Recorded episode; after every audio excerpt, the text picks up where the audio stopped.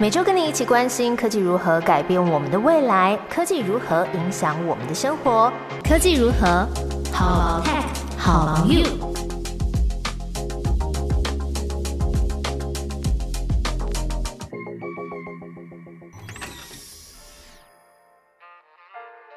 Hello，大家好，我是 Momo，在科技如何跟你分享科技新知，一起探讨生活中的科技大小事。这集要分享苹果全球开发者大会 （WWDC 二零二二）的一些亮点。那如果你不是果粉，也可以关注这集谈到的“先买后付”这个兴起的趋势，以及欧盟一声令下，充电线真的要统一了吗？讲到苹果的这个全球开发者大会，大家对于 Steve Jobs 贾伯斯时代的简报应该都印象深刻。但是呢，自从疫情的缘故变成线上直播之后啊，我觉得现在反而是要用吸睛的演技来让观众留下记忆点。那这一次发布的大会影片呢，他们的软体工程高级副总裁 Craig 就上场来发表所有设备上面的系统应用。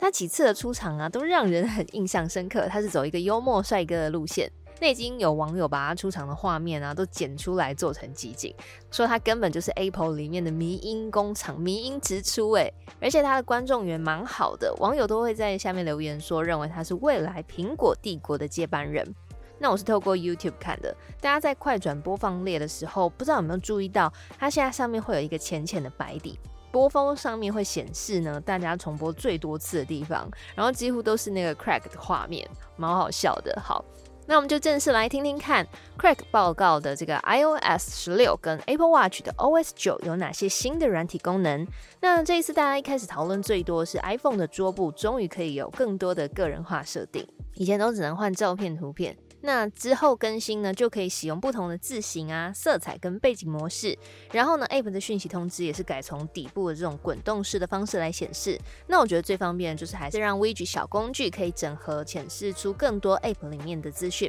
像是运动赛事的即时比分，还有搭车的行程的那种进度条，例如说司机是不是已经结束了上一趟行程，出发要过来，或者是还有几分钟你会抵达目的地。那另外一个新功能呢，是讯息 App 跟 iMessage 可以编辑内容、收回讯息。那为了展示这项功能啊，线上大会的影片里面，讯息原本送出的文字是 Babe，那直接把它编辑修改成为 Gabe，但是会显示这个讯息是已经编辑过的。那收回讯息呢，就比较巧妙喽，它是不着痕迹的直接不见，跟 Line 会显示出呃使用者已经收回讯息的做法不太一样。那这样是不是意味着，如果你之后收到一些比较可能会有争议的讯息的时候，最好是要先截图来确保自己的权益哦？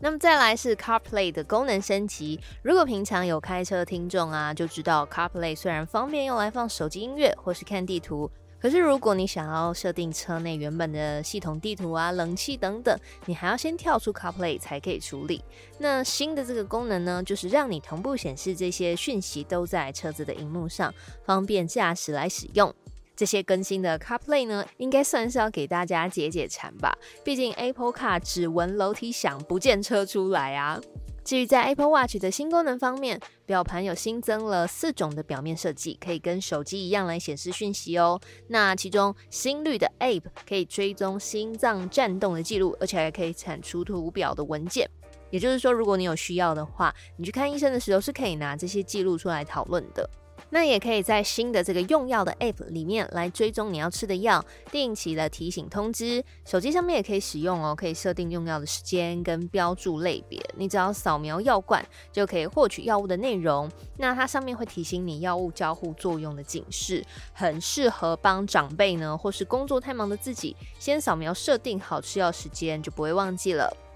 好，那苹果也发布了新的一版是 Mac OS Ventura，开放了接续互通相机的新功能。这个接续互通呢，它就是要让 iPhone 的这个相机可以变成是你在 Mac 视讯的时候的前镜头，支援了电话跟 FaceTime 的视讯，这样可以提高你直播或是影像通话的画质，甚至可以使用 iPhone 相机的摄影棚灯光啊、人物居中或是人像模式的这些进阶功能。这样子，如果你是远距离恋爱呀，或是跟住在国外的家人朋友联络，就可以用这个功能啊，把对方看清楚喽。你甚至连他长痘痘都会看得一。清二楚哎，好，那 Apple Pay 这一次啊，还有宣布新增一个叫做“先买后付 ”（Buy Now Pay Later，BNPL） 的功能。为了用户在使用 Apple Pay 的时候呢，可以把消费的金额分摊到四期，那在六周之内完成支付，可以透过 Apple 的钱包来管理追踪这个分期付款的进度。这个服务一开始会从美国先开始提供，那在未来会扩展到其他的地方。以前苹果的金融服务都是透过这个第三方的金融机构或是银行来委托运作，但是这一次啊，他们不想要把名单送给银行了，决定要自己成立部门来处理信用评估跟贷款业务，逐步的朝金融服务的内部化还有目标前进。那为什么做电脑起家的苹果也要来抢银行的饭碗呢？Buy now, pay later 这个 BNPL 先买后付的产业呢，在疫情期间高速的成长。有些人可能因为收入不稳定，或是在家防疫没有薪资，导致他的信用下滑；又或者他本身是接案的 SOHO 族，不是领固定的月薪，那不方便使用信用卡消费的族群，就会考虑使用这个先买后付的方式。尤其在美国，目前已经成为规模将近一千亿美元的市场。除了苹果进军这个产业啊，很多企业也早就磨刀霍霍向猪羊，像是 Amazon 啊、PayPal 都已经收购了相关的公司来跟这个 BNPL 合作。台湾也有业者布局哦，像是 PC Home、绿界科技，以及最近从中租零卡分期改名为 Zingala 的银角零卡，都是瞄准了年轻的消费者，提供先买后付的相关优惠，想要抢占市场。不过，我个人主观觉得啊，美国跟台湾的消费经验不太一样。台湾的信用卡在无息分期上面已经蛮方便的，有时候网购啊，或是实体购物的行动支付，就很大方的给这个回馈趴数。那如果说你没有信用卡的话，我们台湾的这个店到店超商的这个付费取货系统也是非常的方便。Apple Pay Later 跟一般的 BNPL 不太一样，那它还是以 Apple Pay 为主，也就是说，你还是得持有一张传统银行发行的信用卡，绑定了 Apple Pay 之后，Apple Pay Later 开放到你居住的国家才能使用。那如果是在台湾，也要你的发卡银行是有支援 Apple Pay 才能申请哦。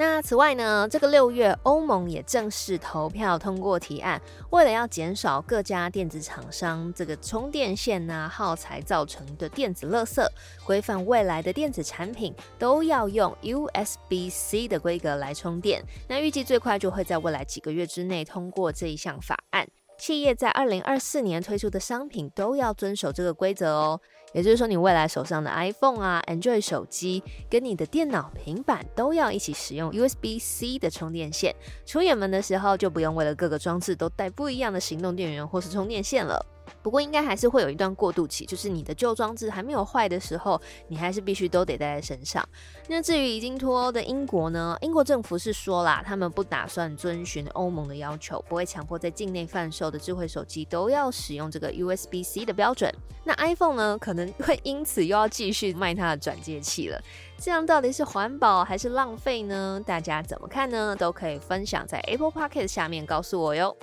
那以上就是今天整理的苹果软硬体快讯，Buy Now Pay Later，还有充电器统一的趋势，让你收听节目的短短十分钟，快速回充科技新资讯。科技如何？下次见喽！